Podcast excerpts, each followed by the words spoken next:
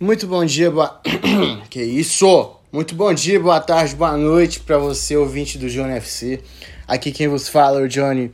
Obviamente, sejam bem-vindos ao EP de número 82 do nosso querido, amado, respeitado, tudo de bom que você imaginar do nosso podcast, Johnny FC.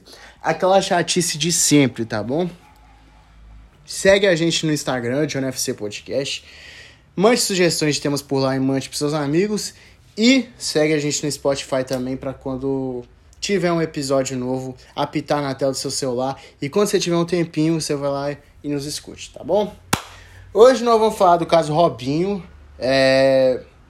que no dia 22 de janeiro de 2013, em Milão, na boate São Café, Robinho mais cinco brasileiros participaram de um estupro coletivo com uma garota que estava completamente bêbada. E desde lá, a mulher, que eu não sei quem é, denunciou o ato no outro dia.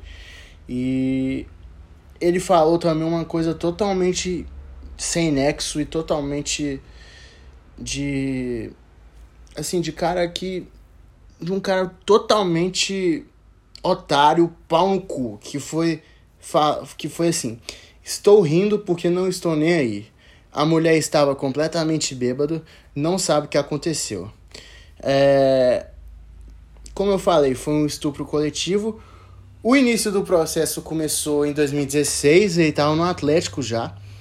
Ele ficou dois anos no Atlético, ficou até 2017. Ele foi considerado culpado em três instâncias. É...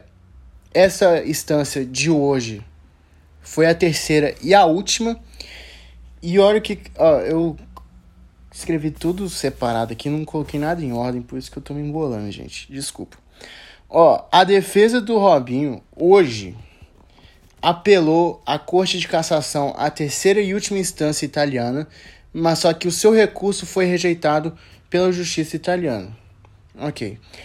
É, eu vi também no UOL que ele topou pagar 372 mil reais de indenização à família da vítima e se ele pisar na Itália, ele é preso automaticamente automaticamente não. Ele é preso. Isso aí já. Isso aí já estava desde 2019, desde quando ele jogava no Istambul Basaksehir da Turquia. Que eu lembro que quando. É, na, na, na Europa League, os dois times se enfrentaram. Istambul Basaksehir da Turquia, tá, gente? É, o Istambul viajou para Roma para jogar contra a equipe de Roma e o Robinho simplesmente não viajou porque ele poderia ser preso, porque ele cometeu esse ato na Itália, tá bom? E se ele pisar na Itália, ele é preso, como eu falei. E teoricamente, ele pode ser preso no Brasil? Não. No Brasil ele não é preso, mas o Estado italiano pode pode emitir um pedido internacional de prisão que pode ser cumprido em qualquer país da União Europeia, ou seja, Espanha, Alemanha, Portugal, Turquia também. Ele pode ser preso caso ele apareça em um desses lugares e condenado a nove anos de prisão. Robson Arantes do Nascimento. Parabéns, hein, Robinho? Você é um baita de um otário. Isso que você é. é. Outra coisa também que eu queria falar. O Robinho também falou que o maior pecado dele foi ele ter traído a mulher dele. Falou essa frase ridícula que eu não quero nem repetir essa frase aqui que eu acabei de falar para vocês no início. E isso veio mais à tona em 2020, quando o Santos recontratou ele. É, o contrato dele com o Istambul Basaksehir já tinha terminado. Ganhou o campeonato turco, o campeonato inédito turco. E ele queria voltar para o Santos, o Santos não tinha dinheiro, e ele falou que por 50 reais ele voltava.